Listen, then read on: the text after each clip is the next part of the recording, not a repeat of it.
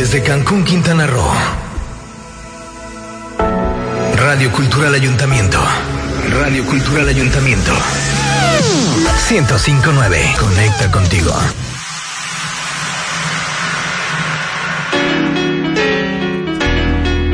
Construyendo a cada instante el derrotero de nuestro destino con sabor a México. Continuamos.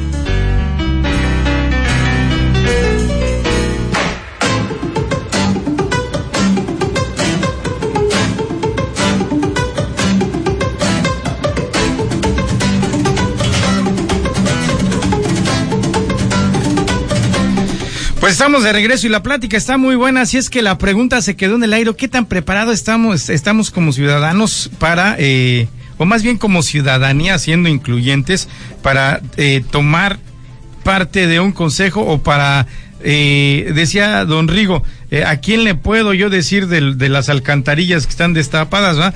No vayamos a subir un socavón tristemente como el de Cuernavaca o alguna una cosa parecida, aunque sí hay coches que se han quedado con las llantas deshechas por las, las alcantarillas habitas, pero de eso se trata. Ahorita vamos a seguir platicando con Pablo, ya hay un proyecto, ya hay un plan, hay ejes bien definidos para, para seguir y una estrategia y eso es importante. Pero antes de que contesten la pregunta, vamos a escuchar una canción con el maestro Raúl de Montserrat. Ojalá que no sea que le tiras cuando sueñas mexicano.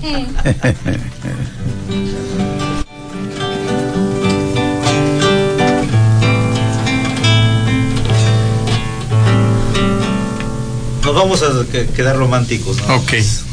Agárrense de la... Ah, no, no. Es decir, agárrense de las manos, pero no.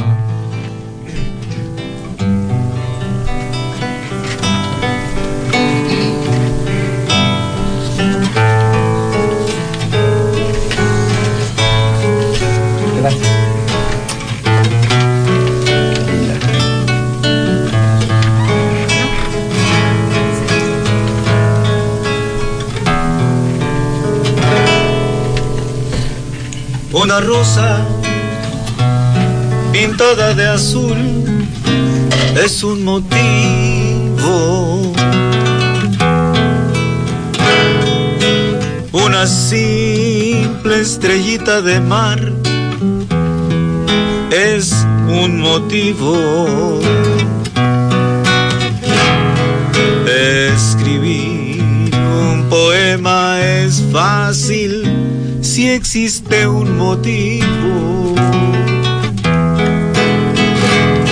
que hasta puede esperarse un consuelo de la fantasía.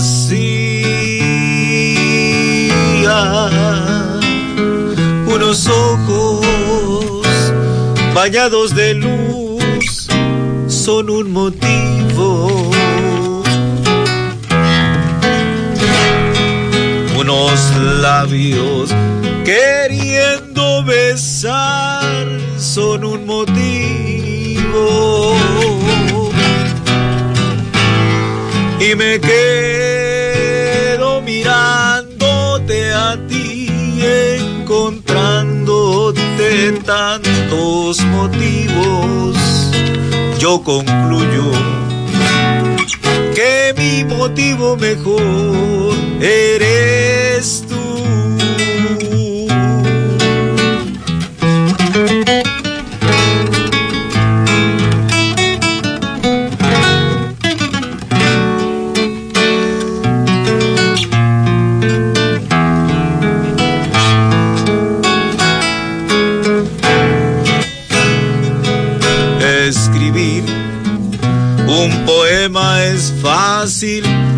existe un motivo que hasta puede esperarse un consuelo de la fantasía. Unos ojos bañados de luz son un motivo. Unos labios queriendo besar son un motivo. Y me quedo mirándote a ti y encontrándote tantos motivos, yo concluyo que mi motivo mejor eres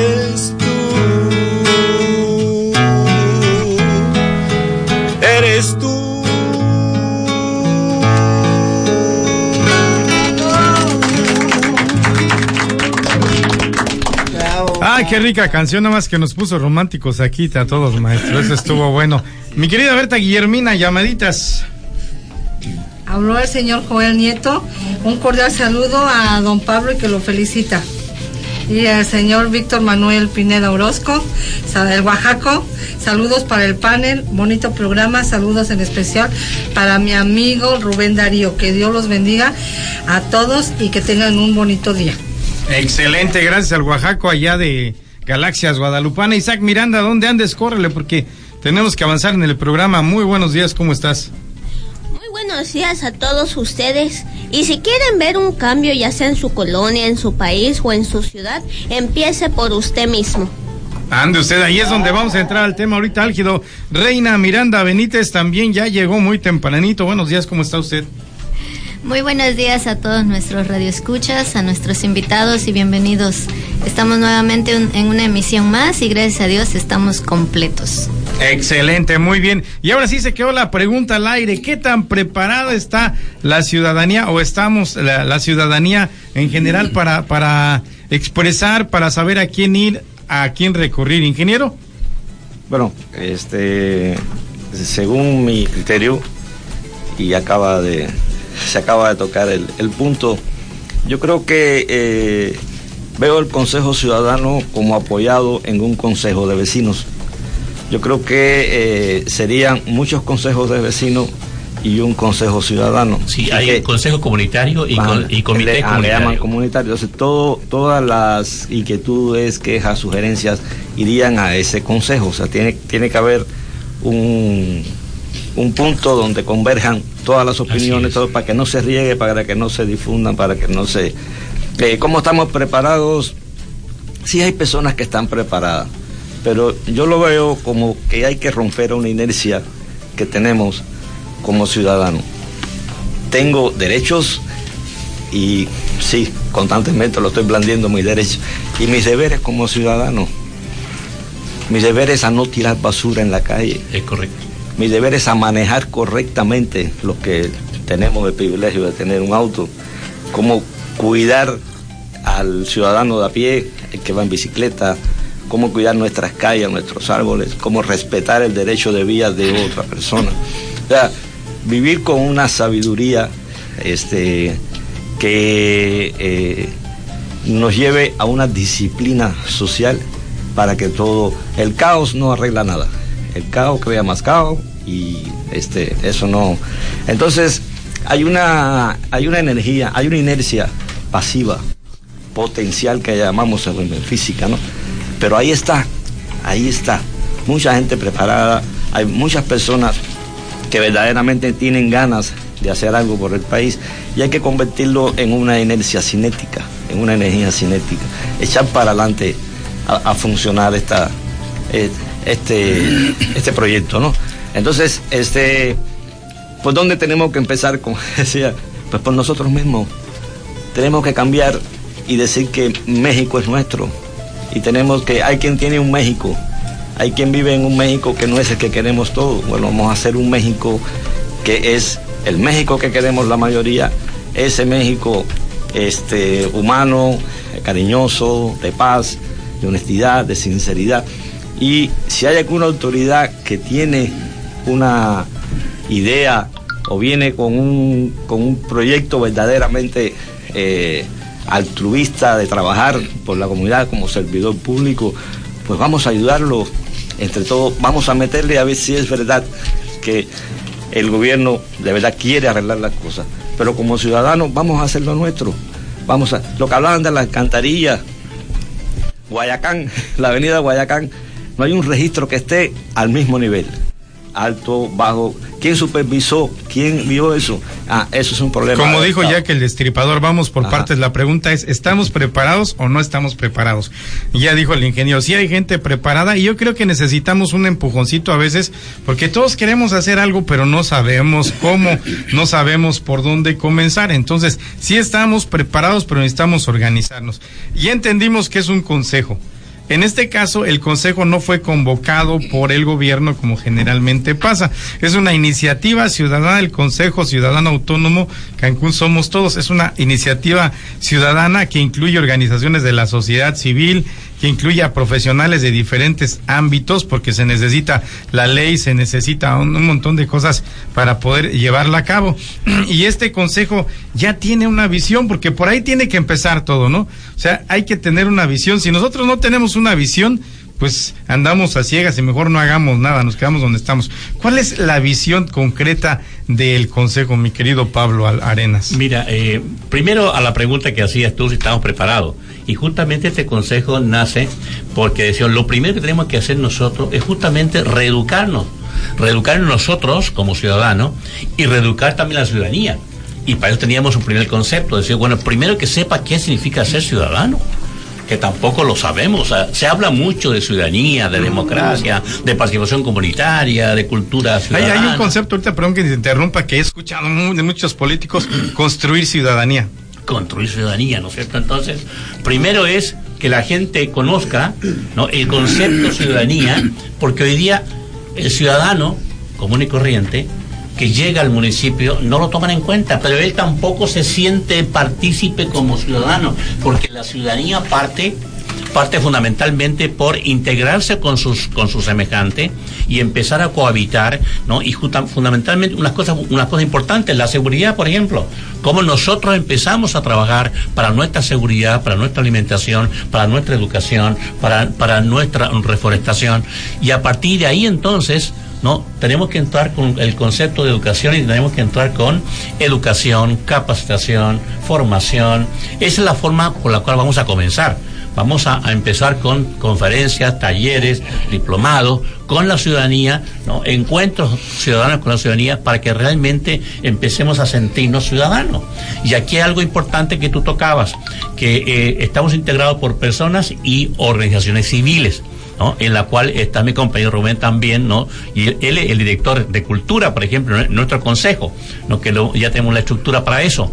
Porque también vimos que hay muchas organizaciones civiles que han, han populado para una, una forma increíble, pero cada quien está trabajando en forma independiente y están trabajando como yo le llamo llanero solitario. Eh, es muy hermosa su labor, pero están trabajando en varios puntos de la ciudad que con el tiempo se pierde esa labor, se pierde eh, eso, esa, eso, esa cosa importante. Y aquí, bueno, ¿por qué no nos juntamos todas las organizaciones civiles y empezamos a trabajar por puntos, por polígonos fundamentales, por, supermanzana? Lo dejamos esa supermanzana como una ciudad, ¿no? Realmente, y después nos vamos a otra supermanzana y así nos vamos, ¿no? Entonces, la otra convocatoria que hacemos nosotros, es a la sociedad civil y también a las organizaciones civiles que están trabajando en pos de la ciudadanía y en pos de, del ciudadano. Entonces, ahora tú me preguntabas, por ejemplo, ¿cuál es nuestra visión? Nuestra visión fundamentalmente es eh, el, desarrollo autogestivo sustentable. Es lo que queremos nosotros. A ver, desarrollo autogestivo sustentable. autogestión comunitaria, por ejemplo. Autogestión comunitaria, lo platicaba al principio, que es autogestión. Que ellos empiecen a empoderarse de sus propias necesidades, de su propio territorio y que empiece incluso a administrar su propio territorio, o sea, no esperar que el gobierno venga y me saque la basura, por ejemplo, o esperar que el gobierno venga y me arregle la luz. No, eso se llama autogestión que ellos hagan por sí mismos y que empiecen a empoderarse. Ahora, ¿qué es lo que hacemos nosotros a eso? No, empezamos a a hacer enlaces, hacer enlaces con gobierno municipal, gobierno federal, pero también con organizaciones civiles. Y también, por ejemplo, en este caso, que estamos en un convenio con dos universidades, una universidad pública y una universidad privada. Por ejemplo, la universidad pública, que es la Universidad del Caribe, donde con la rectora, semana que, la semana que viene, vamos a hacer un convenio para que ellos también, como es una universidad de gobierno, tienen muchos programas para la comunidad, pero son programas que también le llevan y le van a pintar, por ejemplo, ¿no? Le van a pintar el mercado. Pero el chiste no es que le pinten el mercado, sino que llevar los recursos para que la gente del mercado, ellos mismos empiecen a pintar que si realmente empieza a surgir esa pertenencia, esa identidad, esa cohesión, eh, romper con el individualismo y empezar con el concepto de colaboración. No, pues también tenemos dentro de eso la formación de cooperativa. Por ejemplo, hay muchos, muchas eh, eh, eh, artes y oficios o profesionales que están trabajando por su cuenta. Entonces, por ejemplo, hay muchos albañiles ¿no? o hay muchos electricistas. Bueno, armar cooperativas con ellos para que realmente sean productivos y tengan, viendo la rentabilidad económica, porque tampoco no únicamente servicio, que cómo se organizan para que ellos mismos empiecen a, a trabajar y a ser autosustentables. Autosustentable es que no sea un programa que viene, se hizo y se va, sino que sea permanente. Pero como tú decías, a través de también crear propias organizaciones ciudadanas, como el, como el, Consejo Comunitario y los comités comunitarios. Porque actualmente existe un presidente, un presidente Manzana, pero el presidente Manzana ya sabemos cómo se elige, ya sabemos y para qué sirve, ¿no? Hablamos también de comité de vecinos, pero tampoco están funcionando, o sea, porque funcionan justamente cada tres años. Por Así funciona. El caso electoral. En ese caso sí funciona. Entonces, en algunos lados sí funciona, pero si revisamos la, la mayoría de Cancún, no están funcionando. No digo, funcionan en temporadas este, de elecciones. electoral. Entonces, la, la, visión nuestra es justamente crear, fíjense donde, donde, estamos viendo, crear un proyecto de ciudad, un proyecto de ciudad autogestivo. Fíjense dónde estamos tirando. Y estamos tirando del 2017 al 2030. Pero para llegar a un proyecto de, de ciudad ¿no? autogestiva para Cancún, tenemos que empezar a crear proyectos comunitarios, ¿no? una ciudad comunitaria. O sea, ¿cómo logro entonces empezar con la comunidad, hacer un proyecto de comunidad autogestiva sustentable y el cúmulo de proyectos comunitarios van creando un proyecto de ciudad? Porque si se dan cuenta nuestro Cancún, ¿cómo ha crecido nuestro Cancún? Nuestro Cancún ha crecido, pero sin ninguna planificación, sin ningún orden. Por eso es que tenemos hoy día prácticamente, ¿cuántos Cancunes tenemos acá? Tenemos como 10 o 15 Cancunes. El, el Cancún prioritario que se conoce por ser la zona hotelera que ni siquiera es de Cancún, simplemente es del gobierno federal y la ministra del gobierno federal.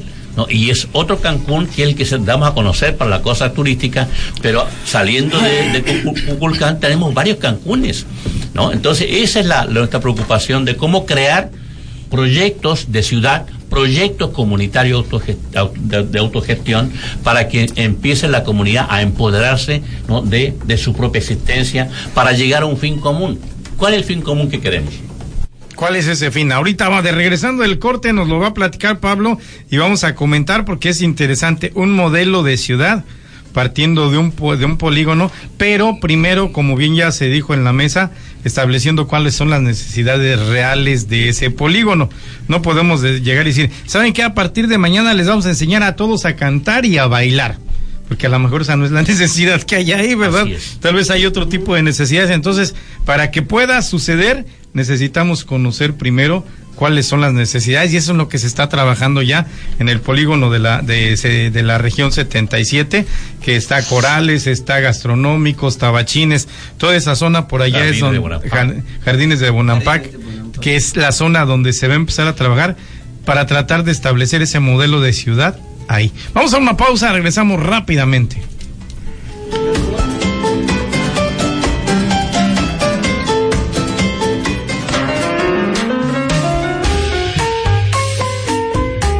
capacitacun.gmail.com, una forma de comunicarnos. Con sabor México. Un breve espacio y continuamos.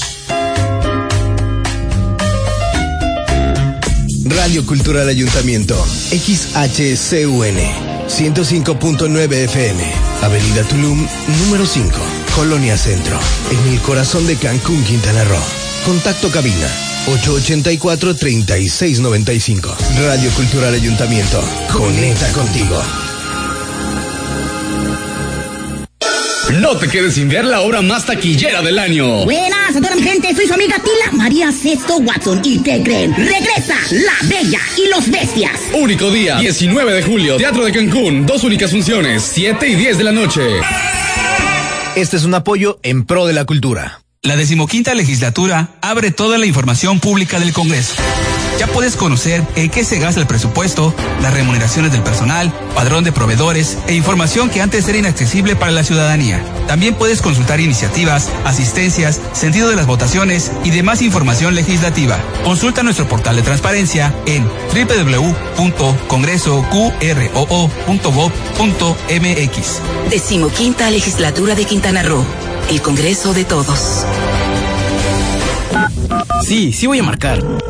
Eh, no, me- mejor no. Piensa antes de hacerlo. Cuelga. Seis de cada diez llamadas al 911 en Quintana Roo son falsas. A nivel nacional aumenta a 8 de cada 10. Eso implica pérdidas económicas. En el mejor de los casos. En el peor implica perder vidas. Piénsalo. Puedes necesitarlo. 911. Recuérdalo. Úsalo. Cuídalo. En Cancún, unidos por tu seguridad. La justicia como un derecho humano. Anécdotas e historias sobre el sistema de justicia actual.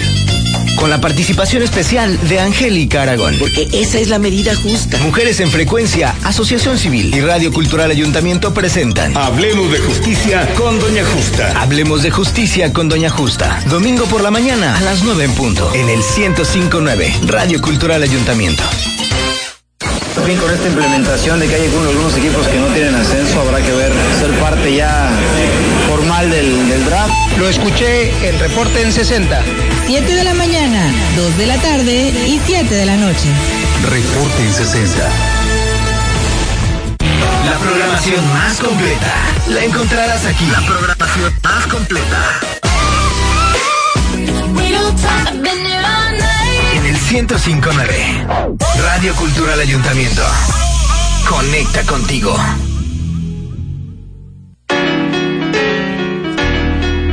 Felices de formar parte de este lapso del tiempo, con sabor a México, sigue haciendo historia.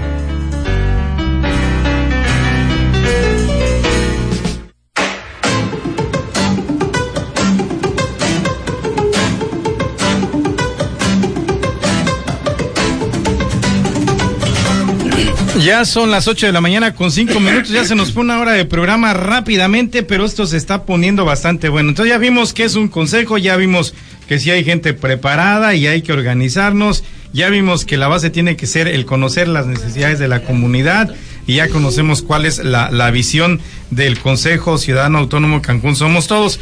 Y quedó Pablo con una frase al aire, pero antes de que nos la conteste, vamos a ir a otra canción esta mañanita porque esto se está poniendo bastante bueno. Un modelo de ciudad establecido por la ciudadanía, válgame la redundancia, esto está interesante. ¿Con qué vamos, maestro? Tienen tus ojos. Tienen tus ojos un raro encanto.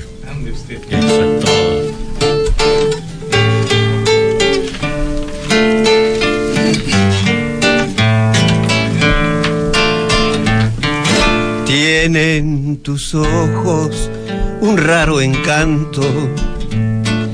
Tus ojos triste como de niño que no ha sentido ningún cariño. Tus ojos tristes como de llanto.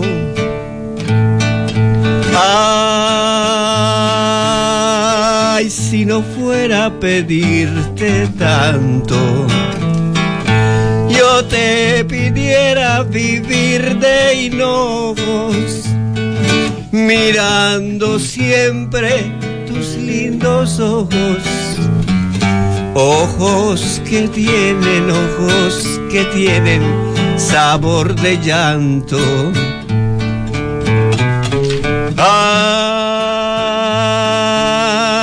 si no fuera a pedirte tanto, yo te pidiera vivir de hinojos, mirando siempre tus lindos ojos, ojos que tienen, ojos que tienen sabor de llanto.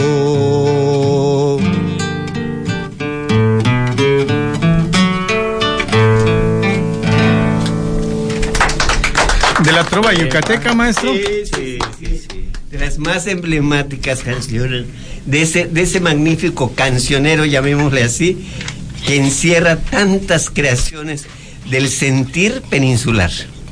¿Quién es?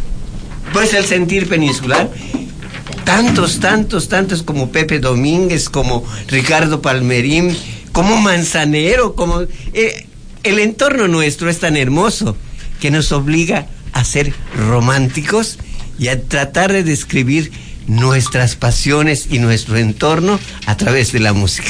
Ayer aprendí que los hombres nos concentramos por siete minutos y después perdemos la atención. Creo que me pasó eso hoy porque yo, está de- yo pensé, ¿quién es el autor de que, del que está hablando? No, era el sentir de, de la península de- del Yucateco. Perdón, maestro. Pero entonces regresemos a la plática porque ya llegó la licenciada Basti Reyes y ahorita vamos a platicar también con ella. Este, Pablo, te, que te quedé, te arrebaté la palabra prácticamente. Sí, no te preocupes. Te decía hace un momento que lo- los, los fines que perseguimos, las metas que perseguimos, son cinco fundamentales. La primera es desarrollo humano en la comunidad.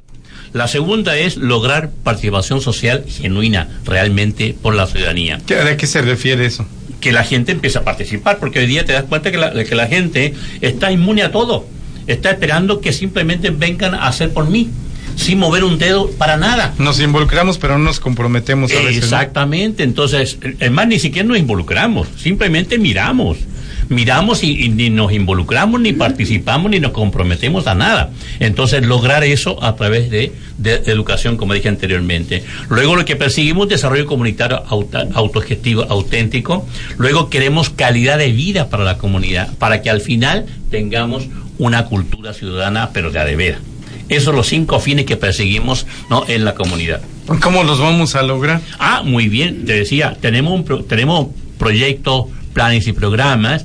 Lo primero que vamos a hacer nosotros es, con este convenio con las dos universidades que nos van a apoyar con alumnos para que cumplan su servicio social, porque es muy grande la, la- la comunidad, con ellos estamos preparando, primero, todo lo que son una investigación para detectar la, la- la comunidad. Primero es una, una, el primer elemento es fotografiar toda la comunidad tal como está ahorita. Segundo es empezar a detectar todas las organizaciones que existen en la comunidad. Luego es empezar a, detectar los líderes comunitarios que existen. Y luego empezar, ¿no es cierto?, a, a reunirnos con ellos para darles a conocer cuál es el proyecto, el proyecto que venimos a traer. Y luego con ello entonces empezar a, hacer toda una investigación de la comunidad a través de instrumentos de observación, de cuestionarios, y ahí entran los estudiantes para que nos apoyen. Y ya con ese, toda esa investigación vamos a tener un diagnóstico comunitario para decir entonces en, en qué aspectos tenemos, porque partimos de cinco ejes rectores, de lo que es lo político, lo económico, lo ambiental, lo cultural y lo social. Pero también para ello tenemos prácticamente 18 programas, 18 programas. El primer programa que tenemos es el papel integral del ciudadano. El segundo programa es Derecho y Obligación Ciudadana. El tercer programa que tenemos es Ética, Valores, ¿no es cierto? Ética y Valor Ciudadano. El otro es Participación Social. El otro es la familia y el desarrollo comunitario. Luego tenemos la vivienda y alimentación. Luego tenemos trabajo e inclusión social. Luego tenemos salud y seguridad social. Luego tenemos educación, capacitación y desarrollo. Luego tenemos desarrollo jurídico legal, porque la gente también, por ejemplo, tenemos algunas comunidades donde hay gente que ha llegado y se ha tomado los terrenos. Entonces, ¿cómo resolvemos el problema, no cierto, de la toma de terreno que tiene la, o del departamento que tiene la gente? Luego tenemos la seguridad ciudadana. Y para eso nos estamos también coordinando con todos los que ya existen. Por ejemplo, tu servidor también es parte ¿no? de un consejo de seguridad ciudadana, donde estamos incrementando todo un proyecto, un proyecto de no Eh, seguridad ciudadana, creando todo un modelo para eso, ¿no? Luego tenemos el desarrollo económico y turístico, luego el desarrollo de los derechos humanos, que es importante, luego tenemos cultura y arte, que por cierto nuestro amigo Rubén Darío es el director de cultura, luego tenemos deporte, recreación y espacios públicos, ¿no? Luego tenemos comunicación y transporte, donde en- dentro de lo que platicamos un rato, luego tenemos desarrollo urbano y rural, y finalmente tenemos ambiente ecológico. Si se dan cuenta, son las necesidades que tiene la comunidad, ¿no? Pero ya las tenemos perfectamente organizadas, entonces el diagnóstico nos va a entregar, nos va a entregar qué acciones, qué objetivos, qué estrategias vamos a desarrollar con la comunidad y a partir de ahí entonces creamos consejos comunitarios y comités comunitarios de la, ciudadanía para que ellos empiecen a tomar las riendas de, de- de su diagnóstico y nosotros entonces lo que vamos a, servir de puente, de puente de eje, ¿no es cierto?, de gestión, de gestoría, de conectarnos con los gobiernos, conectarnos con las universidades, conectarnos con todo y, y a hacerle llegarle recursos, a llegar recursos a ellos, pero que ellos los administren, que ellos los, los trabajen. ¿no? Esa es la, la, intención fundamental de cómo queremos hacer eso. Y para eso te digo, tenemos todo un, pro, un, programa, un proyecto a corto, mediano y largo plazo. El proceso es iniciar a identificarnos como ciudadanos, ¿no? Es correcto. A través, correcto. hay algo que, una palabra que ya me cayó mal, se los confieso, que es la sensibilización. Como que he visto que la sen- sensibilización no sirve de nada porque ni nos hace sensibles ni nos toca para nada. Por un oído nos entra y por el otro nos sale. Entonces, lo que hay que hacer es empezar a capacitar. Ya no a sensibilizar, porque insisto, el año pasado hu- hubo mucha sensibilización, pero mucha sensibilización en el aspecto de perspectiva de género, y hoy tenemos la alerta de género encima. ¿Por qué? Porque la sensibilización no sirve. Hay que interiorizar la información y ponerla por práctica, maestro Raúl. Algo que me preocupa, me preocupa mucho.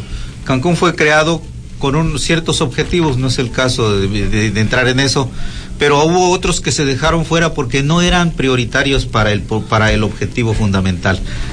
Eh, no estará pasando lo mismo con el proyecto porque aunque sé y percibo que está implícito, siento que debiera haberse considerado en su proyecto identidad, un pueblo que no sabe quién es. Esa es la primera parte exactamente. Cuando hablamos de, de educar, de capacitar, de enseñar a la gente, es darles identidad. Es, de ese es el primer primer paso exactamente que Sí, se yo va no hacer. diría darles, ¿no? Sino reconocerla, porque todos de alguna manera de donde venimos traemos un contexto y hacer de ese contexto de cada uno uno solo de- como ciudad, desde luego. Eso sería sería muy bien, pero siento que no lo es- no lo estarían abordando como de como un aspecto prioritario. Sí es prioritario, es, es, el, el- es el programa número uno. El programa número uno, y si usted lee lo que le acabo de arreglar aquí, es justamente es rescatar todas las identidades ya existentes, porque somos una ciudad cosmopolita. ¿Sabe? Aquí habemos gente de toda la República Mexicana y extranjeros. Entonces, ¿cómo lograr ¿no? que esta, esto, se- no pierda su identidad propia de tabasqueño, de veracruzano, pero vamos creando esta nueva identidad, esta nueva pertenencia y esta cohesión. Y es el primer programa que queremos arrancar. O sea, no estamos enajenando, incluso fíjense que a- ayer en el periódico que estuve leyendo, aquí mismo, dice, el, fíjense, el presidente de la Asociación de Hoteles de Cancún, don Carlos Gosen Manuel, no, Murriel, reconoció de que las empresas han fallado en la estrategia para integrar la zona hotelera con el pueblo de Cancún, lo que ha derivado que los problemas de inseguridad que hoy enfrenta el destino. Fíjense, hasta las propias asociaciones hoteleras están reconociendo que falló la estrategia. ¿Por qué? Porque siempre se dejó al pueblo a un lado, siempre se dejó al ciudadano a un lado, siempre se le vio con mano de obra barata y El nada que más. sostiene de alguna manera el proyecto y no Exactamente. fue tomado en cuenta. Y, no, y, a- y aparte, son los que, los que le dan vida a la zona hotelera, los que crean la riqueza en la zona hotelera. Entonces, si los propios presidentes de la zona hotelera están reconociendo eso, entonces, señores, lo que queremos nosotros es eso. Reconocer que aquí hay una población civil que abarca casi un millón de ciudadanos y que nunca se le ha tratado como tal, ni nunca se le ha tomado como seres humanos, ni nunca se han visto cuáles son sus necesidades. Por ejemplo, hablamos que si hay, hay mucho trabajo, pero trabajo de qué tipo, ¿De qué tenemos, tipo? tenemos en Cancún. Sí, tenemos trabajo de manualidades, trabajo que pagan tres mil pesos. Imagínese usted una, una persona que está trabajando de, de guardia en una, en una privada, que gana cuatro mil pesos al mes, casado, con hijos. ¿Qué hace con cuatro mil pesos mes? Cuatro mil es un buen sueldo. Sí, es lo mismo que pasa, por ejemplo, con los profesionales. Yo trabajo como también como docente. ¿Y qué pasa con los profesionales cuando salen de la carrera? No, salen con un título, van a buscar trabajo, primero dicen que no tiene experiencia y luego el sueldo, el sueldo que le dan son cinco mil, seis mil pesos si bien le va. Entonces, esos son los problemas que nosotros estamos vis- visualizamos ya, pero bajamos a la comunidad y de- incluso estamos hablando de un proyecto de universidad no comunitaria, hasta allá estamos llegando, hasta allá queremos llegar porque tampoco las universidades están preocupando por el desarrollo ¿no? integral del ser humano, ¿no? para ver qué es lo que siente, qué es lo que piensa, qué es lo que valora, qué es lo que hace y cómo se relaciona y cuáles son sus necesidades respecto a cada uno de estos cinco ejes rectores. Es, es, bien importante, antes de que vayamos a la pausa, ahorita le paso la palabra a, a don Julián Velasco, pero sí es bien interesante que nosotros partamos de ahí. Nosotros como Movimiento Social con Sabor a México, nuestro primer motivo de ser es identidad. Tenemos tres motivos de ser, identidad, desarrollo, este, eh, cohesión social y desarrollo comunitario. Es decir, queremos lo que hemos hecho desde hace ya casi cuatro años aquí, rescatar la identidad regional de cada uno de nosotros. Y hemos hecho fiestas, hemos hecho verbenas, hemos dedicado meses completos a estados de la República para que no se pierda esa identidad, para que los jóvenes que vienen o nacieron aquí pero sus papás son de Guerrero sepan de qué va Guerrero, de qué va Oaxaca, ¿no? Para empezar. La segunda es generar esta unión que estamos ahorita teniendo ya en, en, eh, con el Consejo, pero aparte estamos también como parte del Comité para la Prevención del Suicidio, como el Consejo Construyendo la Paz para Quintana Roo. Y estamos metidos en todos, en todos lados, porque necesitamos generar esa cohesión. Y el tercer objeto es del desarrollo comunitario, que también es parte de este Consejo Ciudadano. Yo les decía esta última junta que tuvimos hace dos miércoles, ya va a ser dos miércoles este próximo, cuando me cayó el 20, dije, esto que estamos haciendo es muy importante, porque se trata de establecer las bases de una ciudadanía o de una ciudad como la queremos los ciudadanos, como la necesitamos nosotros, insisto, porque si es padre, nuestros políticos, pues imagínense, tienen seis meses, un año de campaña, y en ese año de campaña, insisto, van y preguntan cuál es tu necesidad personal y de ahí salen propuestas que no nos funcionan de repente mucho.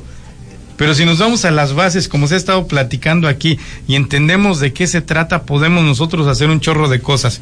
En lo primero que estamos involucrados para que se enteren, porque siempre les digo ya cuando los metí en problemas, es que el 10 de septiembre es el Día Internacional de la, de la Prevención del Suicidio. El, año pasado, no, no sé si fue el año pasado, dos años, no, el año pasado hicimos el primer, eh, la primera jornada de prevención del suicidio de la sociedad civil organizada. Estuvo hermoso, tuvimos 250 personas en ese en ese foro, vinieron los psiquiatras y psicólogos de Cancún a hablarnos de prevención. Esta vez lo vamos a volver a hacer, esto es el 10 de septiembre, pero lo vamos a llevar también este polígono. Vamos a llevar actividades culturales, vamos a llevar las actividades de prevención, médicas y todo esto para que la gente eh, se entere. Y la segunda actividad cultural que vamos a hacer es el día 21 de septiembre, que es el Día Mundial de la Paz. Entonces vamos a estar participando como un, un montón de organizaciones que ya estamos eh, preparándonos para, para afectar en el Parque de las Palapas y también en el polígono eh, eh, de la Supermanzana 77. Entonces, ya estamos trabajando, ya hay un proyecto y ahora hay que darlo a conocer e invitarle a la Asociación de Danzoneros de Cancún que se una al proyecto, a la Asociación de Chicún para, la, para la Salud, ah. la Asociación Mexicana de Chicún para la Salud, a la Asociación Pasos Conscientes que se unan a este proyecto para que cada vez lo fortalezcamos más y, llevemos ideas, llevemos planes dentro de estos ejes rectores que ya están establecidos. Entonces, para mí se me hace algo súper importante lo que está haciendo el Consejo. Ya vamos a tener más participación. Le vamos a procurar si se puede cada semana o cada que nos pongamos de acuerdo para que vayamos involucrándonos más en qué es esto. Y si la base tiene el maestro Raúl, toda, toda la razón tiene que ser identidad quién soy. Porque si no entiendo quién soy, no sé a dónde voy. Esa es la base de todo. Primeramente nosotros, los que estamos en la mesa. Dijo Isaac, si quieren hacer cambios en su comunidad, en su estado, un niño de 11 años, ¿eh? Comiencen por ustedes. Él vino a decirlo hace ratito al aire. Si quieren que haya cambios, empiecen por ustedes. Tenemos que ir a una pausa y regresamos porque fíjense que hay alguien que no es de Cancún, pero ama tanto Cancún y es más a todo el país que deja su casa y anda regalando su trabajo, regalando todo lo que ella es para venir a darnos un programa en esta ocasión de prevención de violencia familiar. Así es que cuando regresemos vamos a platicar también con la licenciada Basti Reyes y nos va a platicar por qué anda haciendo eso, por qué deja todo lo que tiene sus hijos, su casa, para venir y regalarnos de esa manera tan libre su trabajo. Vamos a una pausa y regresamos.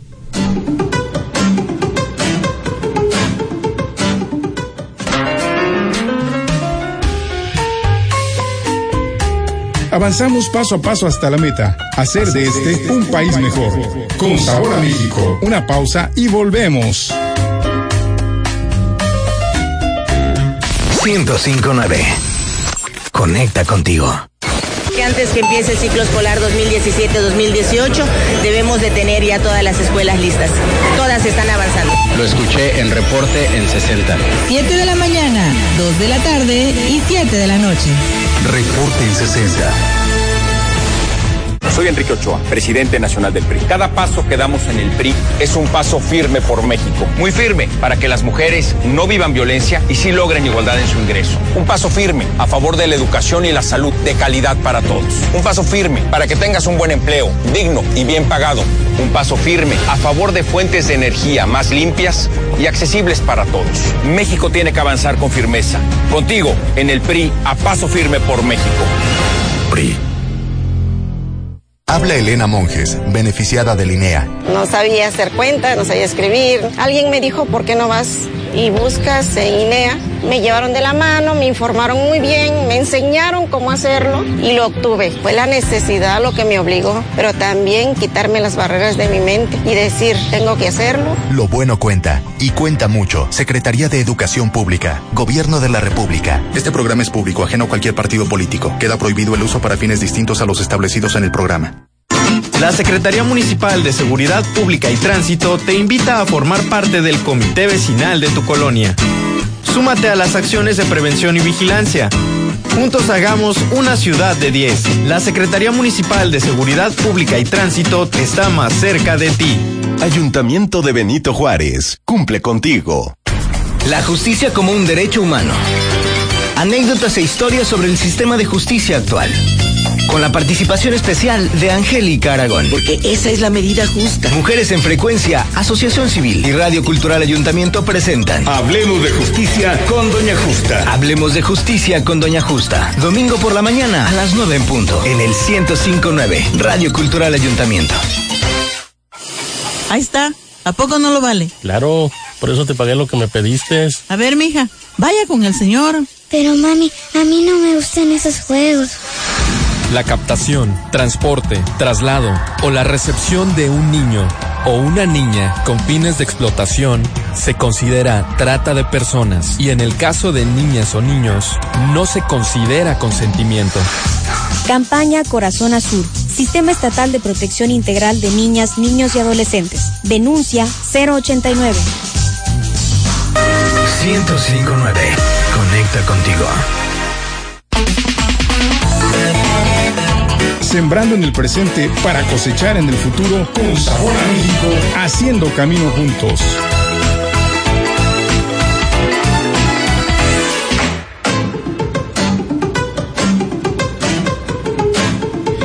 Pues viene, ya son las 8 de la mañana con 25 minutos, maestro Fran Sevia, se nos ve el tiempo como el agua entre los dedos. Como- pero como agua entre los dedos, pero no deja de ser tan interesante eso que estábamos hablando, porque es muy dif- ha sido muy difícil la integración para lograr una identidad, porque mucha de la gente que llega levanta un muro, ese muro de indiferencia hacia el, los demás son inferiores. Yo soy el que tiene el mejor refrigerador, el mejor carro, el mejor esto, estos, aún viviendo en comunidades como son las privadas, ¿no?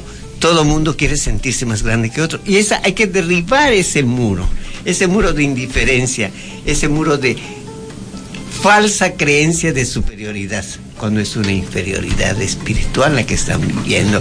Pero hay otro tema que vamos a abordar con la licenciada. Así es, la licenciada Basti. Estaba yo pensando, maestro, en esa canción que cantaba Ledón, esa pared. Que no me deja verte, de- debe caer, ¿verdad? Debemos platicar. El diálogo es lo más importante. Rita Nieto ha preparado su reflexión para el día de hoy, así es que la vamos a compartir para que no pase otra cosa antes. Ok, gracias. Este, buen día. Muy contenta con esta bonita plática. Y bueno, con todo cariño para todos ustedes, esa mujer. Sí, yo soy esa mujer que algún día cometió errores, igual que todas. Soy aquella a la que un día alguien no supo valorar. Soy aquella a la que de repente toda su vida le cambió. Es verdad que sufrí, lloré, me cuestioné y alguna vez estuve triste.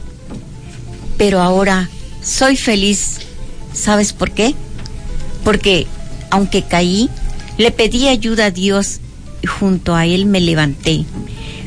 Porque sigo de pie de frente a la vida, luchando con los que quiero y por los que quiero, pero sobre todo con la cabeza muy en alto, orgullosa de quién soy y a dónde voy, orgullosa de haber sido esa mujer y hoy sigo de pie.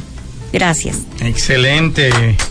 Esas son las mujeres que están haciendo con sabor a México. Y aprovecho antes de pasar al otro tema, si no se me olvida, el próximo martes a partir de las 4 de la tarde, los próximos cuatro martes, tenemos un taller buenísimo de codependencia que nos va a impartir la psicóloga Cristina Díaz.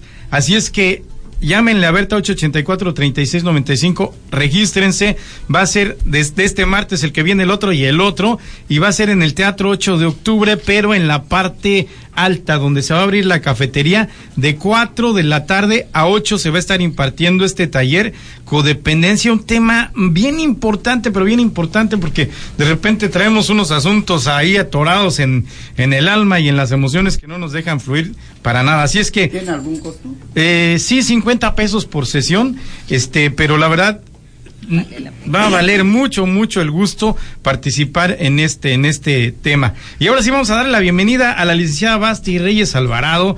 Eh, este, me decía Reina ayer que hace dos años que tomamos la primera capacitación con usted. Yo pensaba que el año pasado, pero la verdad es que me, a mí los tiempos se me van. Yo no sé si fue ayer o antier, pero el chiste es que fue hace dos años cuando vino la licenciada Basti Reyes a darnos una capacitación. Tiene unas rueditas ahí para, para atorarlas. Entonces, vamos a darle la bienvenida. Buenos días, licenciada. Buenos días, gracias por la invitación. De verdad es que es un gusto escuchar y ver eh, cómo está enriquecida esta mesa, aunque no les conozco de manera personal, pero escuchar un poquito antes de entrar al aire eh, toda la dinámica que estaban llevando y toda la parte de estar socializando eh, cómo podemos impactar a nuestras comunidades. La verdad es que es rico poder estar con ustedes. ¿De dónde es usted, licenciada?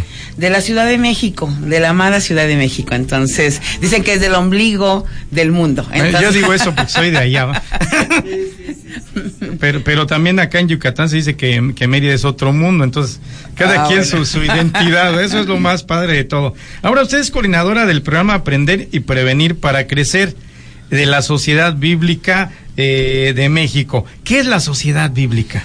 Bueno, la Sociedad Bíblica de México es una organización que está muy interesada en preservar precisamente la lengua y la identidad de las comunidades. Una de las cosas que realizamos es que se hace la traducción, ¿verdad? Eh, se produce y se distribuye la palabra de Dios, la Biblia, en los diferentes idiomas. Ustedes saben que en México tenemos 286 idiomas, aparte del español. Y esto, pues, es un reto para la institución, porque el hecho de poder preservar en el, el idioma, ¿verdad? nos hace eh, pues eh, hacer un trabajo que va más allá a veces de nuestra capacidad. Nosotros actualmente tenemos siete Biblias completas en siete idiomas. Uno de ellos, por cierto, es el maya.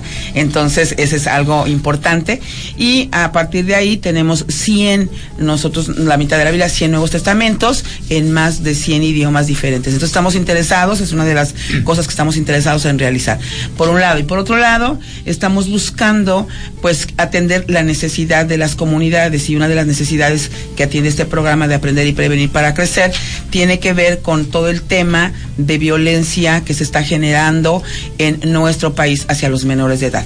¿Verdad? De acuerdo a la OSD, eh, México ocupa el primer lugar en violencia hacia los menores. 21 millones de menores de 18 años han sufrido algún tipo de agresión, ¿verdad? México ocupa el primer lugar en todo el tema de violencia, explotación laboral, abuso sexual, trata de, de, las, de las personas, ¿verdad? Eh, pues infanticidios, toda esta situación, pues que realmente no es algo que nos halaga, pero que nos hace estar sensibles para poder atender esta situación. Entonces, Sociedad Bíblica de México, en toda esta parte de buscar atender una necesidad de nuestro país, generó este programa de Aprender y Prevenir para Crecer, donde estamos buscando sensibilizar a toda la gente que está involucrada con, con los menores de edad, padres de familia, En el caso de nosotros trabajamos con las asociaciones religiosas, entonces estamos buscando capacitar y habilitar a la gente que está en contacto con los menores de edad para generar una cultura de prevención. Entonces es lo que estamos haciendo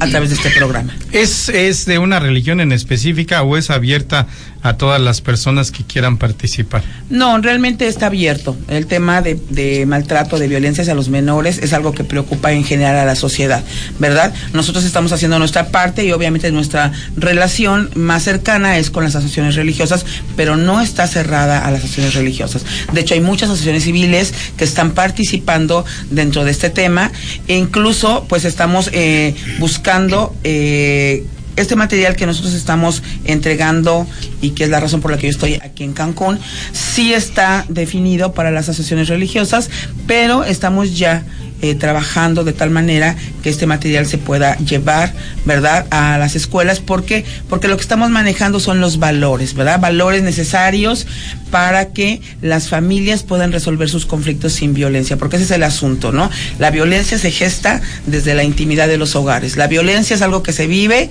eh, y que se y que se sufre, porque el asunto es que es un tema del que no se habla. Es algo que se vive. Yo les digo siempre hemos acuñado eh, esta palabra, o bueno, desde ese tiempo hemos acuñado calladita te ves más bonita. Y tiene que ver con la violencia que en este caso las mujeres están padeciendo en los hogares. Y obviamente si hay una mujer violentada, seguramente hay menores violentados, ¿verdad? Y alguien que es víctima por, inheren- por, por forma, de forma inherente se va a volver un agresor, una agresora, ¿no? Entonces, eso es lo que estamos haciendo.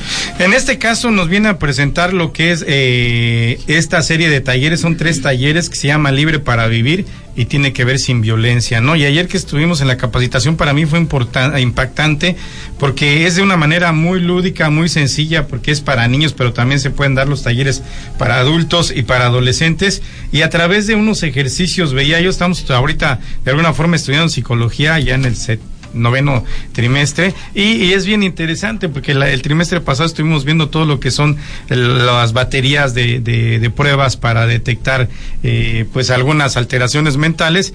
Y veíamos cómo este este este manual trae muchas muchas de estos ejercicios para detectar violencia entre los niños pero con unos foros de participación muy interesantes donde se les presenta una imagen y cada niño va diciendo lo que ve desde su perspectiva y lo que está viviendo. ¿Es así, licenciada? Sí, realmente hemos tratado de involucrar eh, toda esta parte eh, en relación de la forma en que cada uno de nosotros aprende, por un lado. Y por otro lado, la cuestión de la inte- inteligencia emocional, que es la que tiene que ver con toda esta parte de, de las relaciones humanas y de cómo tú puedes reaccionar, porque la misma situación que puede acontecer a una misma persona, eh, cada uno reacciona de manera diferente, ¿no? Y lo que a veces puede marcar para tu vida, para derribarte, de pronto para alguien le hace levantarse, ¿no? Entonces, la idea es trabajar en esta inteligencia emocional con todo. Eh, yo comento siempre que las relaciones humanas están llenas de todas estas cuestiones de conflicto. Todos tenemos problemas, padres e hijos, eh, con la gente de la comunidad, hace rato escuchábamos, ¿no? De toda la cuestión que se, que se gesta cuando tenemos relaciones humanas. Y eso es algo natural.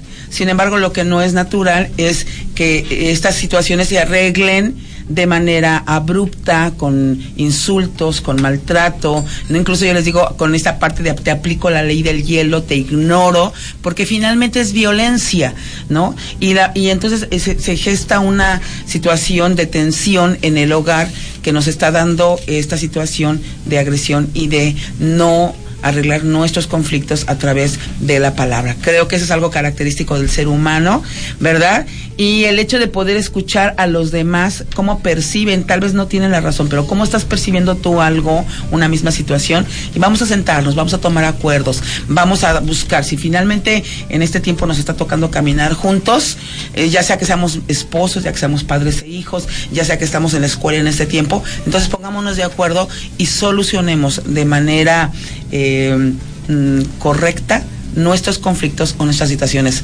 ¿verdad?, en la que nos estamos viendo involucrados. Ayer me encantaba uno de los ejemplos y de los valores que se promovía y era que escucha, escucha, y es lo que hemos estado hablando toda la mañana. Antes de hacer propuestas, antes de, de ir a trabajar, hay que escuchar cuál es la necesidad para trabajar. Directamente con ello, porque si no, insisto, vamos a inventar lo que creemos que las otras personas necesitan, ¿no? Y era un principio, escucha más, enójate menos, ¿no? Entonces, un principio que estaba manejando ahí. Nosotros hace, pues ya varios años, Reina está como directora de un proyecto que se llama Prevención del Delito y Conductas Antisociales y estamos echando mano de todas las herramientas que están a nuestro alcance para trabajar con los niños. Vivimos en una zona muy conflictiva, pero muy conflictiva y pues el chiste es que estamos trabajando ahí con los pequeños y estos manuales nos han sido de gran apoyo. Ahora está Cristina Díaz que también nos apoya, eh, la psicóloga que en este momento no está con nosotros, pero todo este trabajo va a ser impactante porque, insisto, no solo se trata de, de detectar, ay, ya viste lo que le está pasando a ese niño, ay, mira nada más, sino de darle eh, soluciones y además de esto darles pues objetos de, de eh, de, de, seguimiento, vaya, factores protectores, es la palabra, ¿no? Ya detectamos, ok, cómo vamos a, provocar que ellos identifiquen que lo que están viviendo es violencia pero además hay que protegerlos, porque imagínense, ayer platicaba yo con Berta, un ejemplo que nos ponía la licenciada, le decía yo, pero como un niño de cuatro años, cinco años, que está sufriendo agresión sexual, pues va a gritar, va a salir corriendo, va a hacer cosas así, pues si se queda, si hasta el adulto se queda impactado, como un niño va a trabajar ahí, y son parte de lo que se estudia en estos talleres, que son para niños, pero también los papás participan dentro del proceso, ¿verdad? Sí, definitivamente si queremos nosotros eh, disminuir eh, las agresiones dentro del hogar, hacia los menores, tienes que trabajar necesariamente con el adulto, con el papá, con el abuelo, con, con, el tío, incluso con el vecino, porque muchas veces es el vecino el que le echa un ojito, ¿no? A veces te dice, ahí te encargo a mis hijos, ¿verdad? Entonces, tenemos que trabajar con ellos para disminuir el porcentaje de violencia. Y algo que es muy importante y que yo comentaba es, eh, creo que todos tenemos demasiada información y esto involucra a los niños y a los adolescentes. Lo que necesitamos es generar una relación. Y en esta parte, nosotros estamos buscando que este material que estamos poniendo en manos de las asociaciones religiosas, generen esta, esta oportunidad, no solamente del que enseña hacia el alumno, sino también entre la, eh, promover o facilitar, que ese es el asunto. Todos somos facilitadores en este proceso de cambio y de transformación que queremos en nuestras comunidades. Lo que necesitamos es facilitar y poner una plataforma donde las familias se puedan sentar, ¿verdad? Y si necesitas un mediador, que el mediador esté ahí para que tú puedas tomar acuerdos y solucionar algo que te está generando incomodidad, que te está generando una situación de agresión, ¿verdad? Porque todos, normalmente, digo, el asunto aquí, escuchábamos al compañero hace rato, ¿no? Este decía, eh, qué difícil es que cuando tú llegas y estás en, en, en todo este trabajo, los demás no sean sensibles a tu necesidad, ¿no? Y entonces viene una molestia, viene un enojo. ¿Por qué? Porque dices, oye, a ver, pues si ya estás aquí, no solamente sé protagonista, ayúdanos en esta parte de ser, de hacer algo, ¿no? Y eso es lo que pasa en la familia y eso es lo que pasa en cualquier lado, ¿verdad? Entonces necesitamos nosotros saber cómo debemos de comunicarnos asertivamente, que ese es el detalle. ¿Cómo me comunico asertivamente? ¿Cómo te escucho? ¿Verdad? Cómo percibes, hombres y mujeres, ustedes saben que vemos las cosas de manera diferente, dependiendo de la edad, dependiendo del contexto, pero dependiendo de la preparación, dependiendo, vas a ver las cosas de manera diferente. Entonces yo necesito, porque en este tiempo yo estoy conviviendo contigo, escucharte, ¿verdad? Y no solamente escuchar lo que tú me estás diciendo con tus palabras, sino lo que detrás de esas palabras tú me estás pidiendo. Él quiero poner el ejemplo, a lo mejor no lo escucharon porque estábamos este, antes de entrar al aire, pero lo que, yo, lo que yo te estoy pidiendo es que tengas consideración, que seas parte de esto en todos los sentidos, ¿no? El, el, problema que tenemos en casa las mujeres no es que a veces nos quejamos de que los hombres nos dejan todo tirado, de que los niños no ayudan en las tareas de la casa. ¿Qué le estamos pidiendo? Es valórame. Ten consideración por mí pero no, a veces no lo decimos abiertamente, sino estamos teniendo el canal equivocado. Vamos a ir a una pausa, pero ayer aprendí algo bien interesante este de cómo nos comunicamos, ¿verdad? Pero llegué a la casa, mi esposa un, está un poco indispuesta de salud y me pregunta, ¿cómo te fue? Y yo le pregunté, ¿quieres detalles o quieres que te diga cómo me fue? No, nada más cómo te fue. Bien. Ah, ok. Y al ratito ya me preguntó, ¿qué hicieron? Ah, ya le platiqué todo. Pero eso no lo había entendido hasta ayer. Ella me pregunta cómo te fue y le digo, bien. ¿Y qué hicieron? Pues lo mismo de siempre. y se frustra ella, ¿va? Vamos a una pausa, ahorita regresamos con don Julián, que quiere hacer un comentario al respecto. Eso lo aprendí ayer, me encantó. Vamos a Le una mandamos pausa. saludo a Yola. Regresamos en un ratito.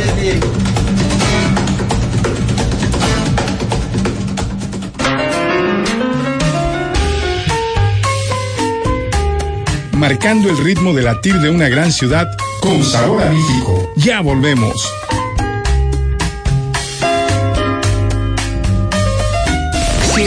Nueve. Conecta contigo. La historia de Quintana Roo se escribe cada día.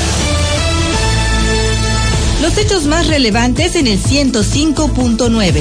Reporte en 60. Segunda emisión, de 2 a 3 de la tarde.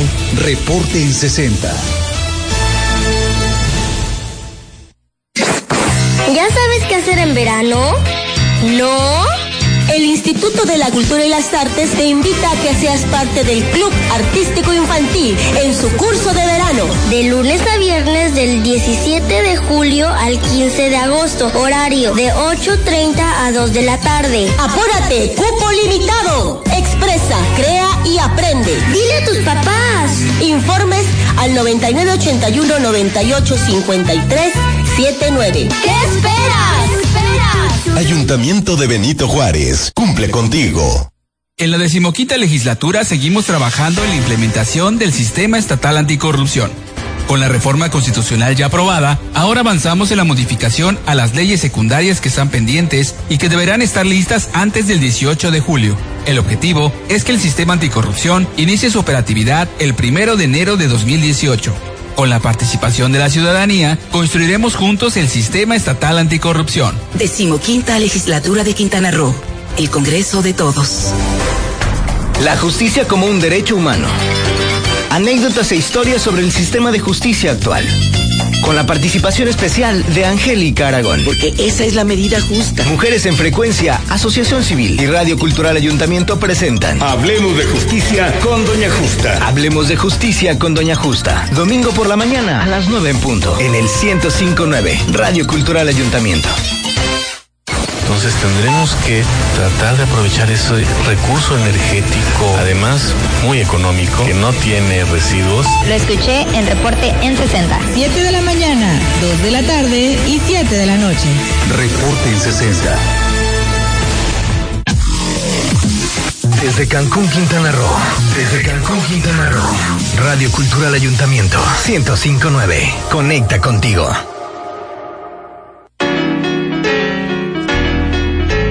Siendo testigos del amanecer de un pueblo con sabor a México. Está de regreso.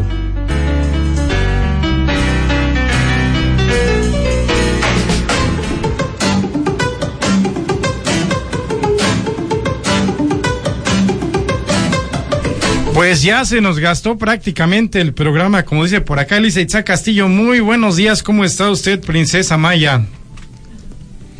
Malok intitulaka te shachkima kiwola kintushe kikima ola titulaka Cancún y titulaka yung ka oikon. Excelente. ¿Qué, qué, qué dijo? ¿Qué Buenos dijo? días, le mando saludos a todos los que están aquí presentes y a todos los que nos están escuchando en todo el mundo. Oigan, ayer se veían muy guapas todas ustedes. Ayer hicimos la presentación del ballet folclórico con sabor a México que está en ciernes. Ayer decía la maestra, pues ya se ven todas bien bonitas, a ver si así bailan, ¿verdad? bueno, y también había un señor. Ayer, ¿qué, ¿cómo te sentiste, Elisa? Me sentí contenta. En realidad, al, principio, como no veía a mis compañeros, digo, ¿y ahora qué va a pasar? Pero después de todo salió muy bien. Y la verdad, sí estoy contenta, muy emocionada, porque sé que vamos a empezar nuestros, nuestras prácticas y sé que va a estar bien. Padrísimo, y traía un terno ayer precioso, Elisa, así es que, wow, se veían muy, muy guapas. Don Julián iba a hacer un comentario. Sí, no, este, aprovechando, te manda muchos saludos, Maricova. Y a todos, ¿eh? Eh, la verdad, yo no había tratado mucho con ella y me dejó impresionado del trabajo que está desarrollando. Y te manda muchos saludos a ti y a, y a Elisa. Y todo nuestro aprecio, nuestro cariño Sí, para verdad, Mari Cobás. Es, un- es un dulce de mujer. Y para mí es un ejemplo de superación así. La conocí desde que empezó de ceros hasta ahorita que viaja por el mundo promocionando la cultura maya y la verdad, mis respetos para tenía Cobá, un ella. besote, no, no, no, tremenda Pero mujer. La tratas y qué sencilla, qué, qué maravillosa es. Tremenda. Vamos, eh, te quería hacer un comentario Ah, sí, al bueno, respecto pues, de la violencia y todo esto. comentario Respecto a esto, eh, pues más que nada la intención es que los radioescuchas traten de captar lo que les va a servir en un momento dado.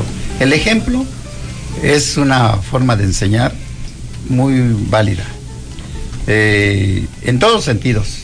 Si es congruente la persona que nos está diciendo cómo se deben de hacer las cosas, si ella las hace exactamente como nos dice, le creemos y le entendemos. Pero si nos dice una cosa y hace otra cosa, por ejemplo, que mi maestro me dijera, hay que levantarse temprano y él llega bien tarde y todo, con los ojos chinguiñosos. Hay que tomar jugo de toronga que con tomar- naranja y él llega con su Coca-Cola, ¿no? Sí, entonces esas cosas de veras son maravillosas. Y la otra cuestión, lo que dice Pablo, hay que educar. Y la educación la puede uno recibir a cualquier edad. Claro que si empiezan desde niños es mucho mejor que si empezamos ahorita, porque rehacer, mm, hay gente que pues ni volviendo a nacer. Fíjese, ¿cuántos años tiene usted? 80. 80 años y todavía dice mi maestro. Eso es cuando hablamos de la humildad, de la humildad, de reconocer que hay momentos en que yo soy el maestro, pero hay otros en los que yo soy el alumno. Y cuando somos capaces de reconocer eso, habla bien de nuestra persona, ¿no? Entonces, yo le felicito porque, pues, es uno de los pilares de este proyecto y además con una vida que da ejemplo de lo que es, no nada más de lo que se habla Pues, como él mira, dice. no es porque esté aquí el maestro, pero todos sentimos ese aprecio por él. Y cuando él nos habla, es una cosa que nos hace trabajar para nuestro beneficio. Y fíjense, es bien interesante porque el maestro de repente nosotros decimos que la ciudad de la alegría está solicitando arroz y está solicitando esto y él dice, les voy a decir a los alumnos de Chicón y llega con la aportación. Cada vez que hemos necesitado, los alumnos han participado y eso habla precisamente de, de esa influencia que tiene en base al ejemplo, como usted lo menciona. Antes de que se nos acabe el tiempo, don Julián, eh, licenciada Basti, yo tengo una pregunta que, que sí me, me carcome así como que el seso de repente. Eh, usted viaja por todo el país dando esta información, nos decía que va a Valladolid y este y a Tizimín esta semana que viene. El ¿no? lunes estamos ahí. Entonces, ¿y de dónde salen todos esos gastos? Porque este material, no sé cuánto cueste físicamente, pero físicamente cuánto costaría un material de este tipo. Pues por lo menos costaría entre 300 y 500 pesos. Ayer cuánto se repartieron, porque había un mundo de gente ahí en la capacitación. Se, se repartió realmente uno por, por, por asociación. organización. Sí, este, porque la idea es que el material trae el eh, archivos digitales que se pueden reproducir todo lo que las instituciones necesiten. Este, como esta parte de eh, sumarse a lo que ya cada institución está realizando. Entonces estamos visitando 60 ciudades, de hecho voy a aprovechar por aquí, estamos el lunes en la mañana en Valladolid, en la tarde estamos en Tizimín, vamos a estar el 18 en Mérida, luego obviamente vamos bajando, vamos a estar en Campeche y en Ciudad del Carmen, y regresamos a la Ciudad de México, pero son 60 ciudades en las que nosotros estamos pensando trabajar con 3.500 asociaciones civiles de aquí a noviembre, ese es el reto y ese es el compromiso. Ahora, la pregunta es, ¿de dónde salen los recursos para que Basti viaje a esas 60 ciudades y las 3.000 manuales cuando menos? Porque hay, hay organizaciones que tienen células en diferentes lugares y se le da un manual para cada persona. El, el manual, lo estamos viendo aquí, es de primera calidad, impresión muy buena, trae dos discos, uno con toda la información para imprimir y otro, y eso, y otro con canciones que motivan la enseñanza o van acorde a ello. ¿De dónde salen esos recursos? Obviamente hay personas que están aportando donativos porque el material es un material, tanto la capacitación como el material se entregan de forma gratuita. A la institución, eh, bueno, en este caso, cada vez que llegamos a una ciudad, no hay un costo que tengan que cubrir. Ya los gastos vienen cubiertos por, en este caso, Ciudad Bíblica de México y por un grupo de gente que está comprometida con toda esta parte de la educación, comprometida con levantar unas nuevas generaciones. Decía, este, como hacíamos el comentario ahorita, de que qué difícil es que puedas rehacer a una persona. Pero nosotros estamos interesados en educar, estamos interesados en transmitir, ¿verdad? Y en levantar una nueva generación que, que esté viviendo los principios y los valores que permitan, ¿verdad? Que nuestra sociedad sea cambiada y sea transformada, porque si hay algo que sea a la, a la que actualmente se le ha pegado tremendamente, es a un núcleo que es esencial, la familia. Y entonces nosotros estamos buscando, eh, obviamente, que esto sea fortalecido y, ¿verdad? y que podamos nosotros entonces trabajar con las nuevas generaciones. Obviamente hay gente que ha, se ha sumado al proyecto, por ejemplo, la gente que compuso las canciones donó. La gente que hizo las ilustraciones, donó. La gente que está trabajando en la elaboración del, del, material, donó sus recursos. ¿Por qué? Porque es un proyecto que va a beneficiar nuestro país, porque es un proyecto que está buscando realmente hacer algo para contrarrestar toda esta cuestión de afectación en el tema de violencia. Y el contenido de, de los manuales, ¿quién, quién lo establece? ¿Pastores, sacerdotes o, o quién, lo, quién es el que lo establece? Bueno, en este caso el contenido lo hice yo y obviamente conté con la con el apoyo de gente de psicólogos, de gente religiosa que estuvo eh, buscando y viendo que esto realmente cumpliera el propósito por el cual, ¿verdad? Este se ha elaborado.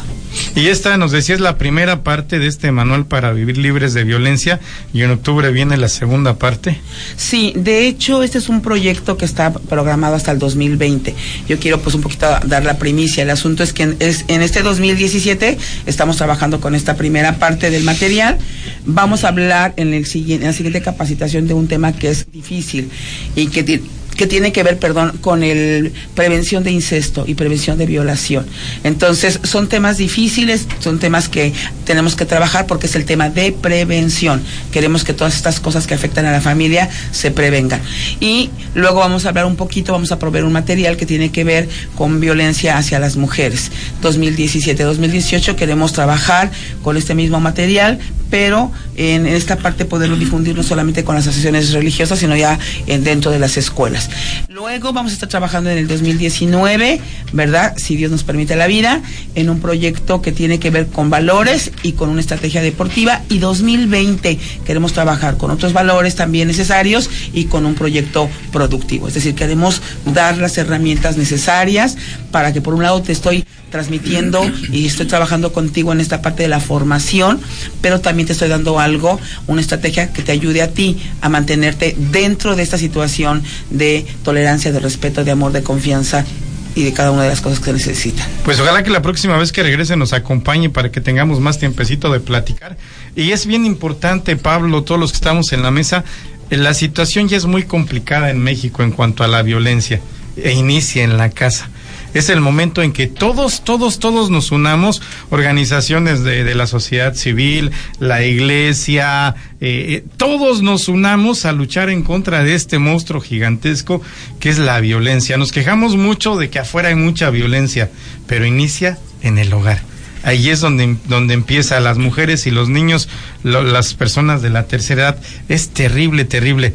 Y hablando de violencia, las niñas y los niños, si no, no es lenguaje inclusive. Elisa, este, para despedirnos. Maestra, yo quiero felicitarla porque realmente lo que está haciendo es muy, muy bueno. Yo tomé año y medio un curso con los testigos de Jehová y realmente me maravillé de toda la traducción de la Biblia. Y realmente yo les invito a todos los que nos están escuchando, si tienen la oportunidad de aprender más, realmente es maravilloso. Yo de allí empecé a tomar la idea de dar los cursos, porque realmente digo, sé maya, pero al leer la Biblia, la traducción de todo el Nuevo Testamento y el Antiguo Testamento. Fue realmente como nació a mí la idea de dar el curso de Maya, porque no es posible, digo, de que los testigos de Jehová se internan en los poblados, a, capacitar a la gente, a evangelizar a la gente y, el, y las palabras que utilizan y todo lo que enseñan realmente es algo que no tiene precio. Entonces realmente maestra yo la felicito porque yo sí le entiendo y yo realmente me gustaría tener ese, más o menos, no sé, no sé si es un disco o una copia de lo es que Es un manual completo. Yo tengo el disco, de hecho puedo pasar a mí, a mí me encanta lo que está haciendo y realmente comparto esa idea y me, gustaría participar con usted también. la próxima reunión les vamos a invitar a que estén presentes. Y bueno, pues ya nos tenemos que despedir, Pablo. Muchas gracias por haber estado con nosotros hablando del consejo. Hay que seguir promoviéndolo. Gracias Rubén y ojalá nos invitaras para darle seguimiento, para ir, que, que la ciudadanía empiece a conocer las acciones que estamos llevando en concreto. Muchas gracias. Eh, si alguien quiere conocer más, ¿cuándo vamos a tener una reunión informativa o, cómo va a estar el asunto? ¿Lo programamos? Claro, mira, nosotros nos reunimos eh, cada los miércoles de cada 15 días. Todavía no tenemos lugar físico, estamos viendo no, dónde nos reunimos, pero en este momento estamos reuniendo en la Universidad del Sur. Cada 15 días estamos reuniendo de 11 de la mañana a 1 de la tarde. La Universidad del Sur, aquí sobre la avenida Chichén, casi esquina con. no, es este Uxmal con Chichén. Ahí está, eh, con el maestro eh, Lechuga. Juan Carlos Lechuga, en la que es- el, el director de la Fundación de la Universidad del Sur. Licenciada Basti Reyes Alvarado, muchísimas gracias por habernos acompañado y por compartirnos todo esto. Muchísimas gracias. Yo espero que la siguiente vez que estamos, estoy amenazando, dicen por ahí, regresar en octubre para dar este segundo entrenamiento, pues tengamos oportunidad para estar nuevamente con ustedes. Gracias a todos. Y gracias a Pedro Quijada, licenciado Pedro Quijada, ya él venía aquí a la estación con nosotros hace años siendo un adolescente a promover eventos deportivos un chorro de cosas. Y después le vamos a, invitar para que nos platique porque va, a haber unos eh, eventos interesantes olímpicos aquí en Cancún que están organizando. Que después vamos a invitarle. Muchísimas gracias, Pedro. Muchísimas gracias a todos ustedes. La próxima semana regresamos en punto de las 7 de la mañana. Recuerde, tenemos el taller de ah, ¿qué dije? Codependencia, ¿verdad? El próximo martes. Y ya se, la señora ah, Rosa Marta Díaz ya dijo que va a ir y que va a llevar a su amiga y que se quiere integrar al, ta- al grupo de folclore también, ¿verdad? La señora Lupita Vázquez nos felicita, muchísimas gracias, un abrazo fuerte. El, el- la hora de, del chicún de siete y media, Eh, cuarto para las 7 hasta las 8 más o menos. Parque Parque. Cabá, a la entrada de la Nechulté, entrando con la Nechulté. Ok, desde cuarto para las siete. Hasta cuarto para las 8 o a las 8. Perfecto, hay Una que ir a hacer ejercicio. Muy bien. Muchísimas gracias. Vamos, maestro Raúl, a despedirnos con una canción. No se pierde el programa que sigue.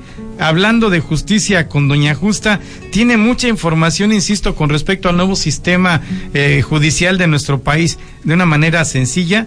No se lo pierda, por favor. Gracias a Gerardo Piña en los controles técnicos. Maestro.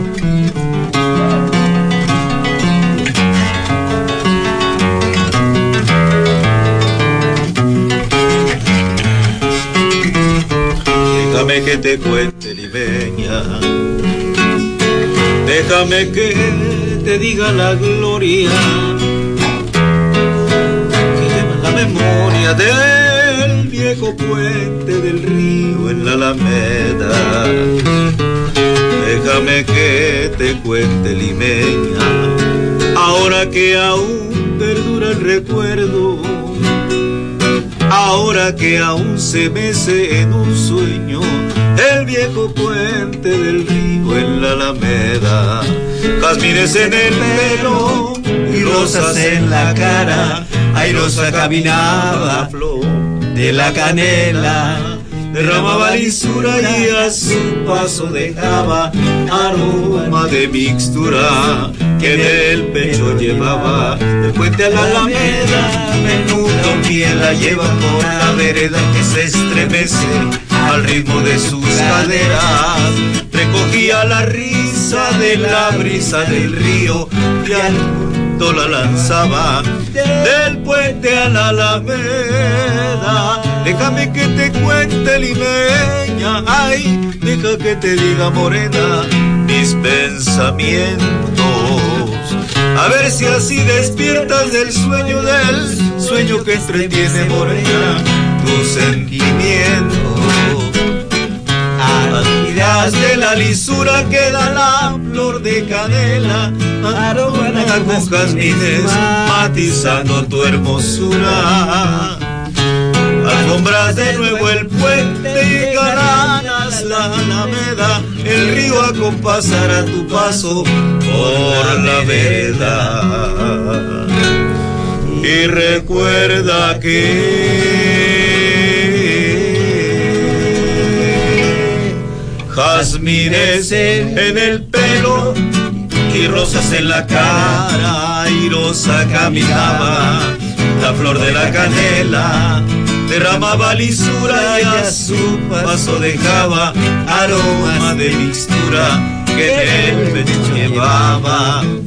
Del puente a la alameda, menudo pie la lleva por la vereda que se estremece al ritmo de sus caderas. Recogía la risa de la brisa del río y al viento la lanzaba.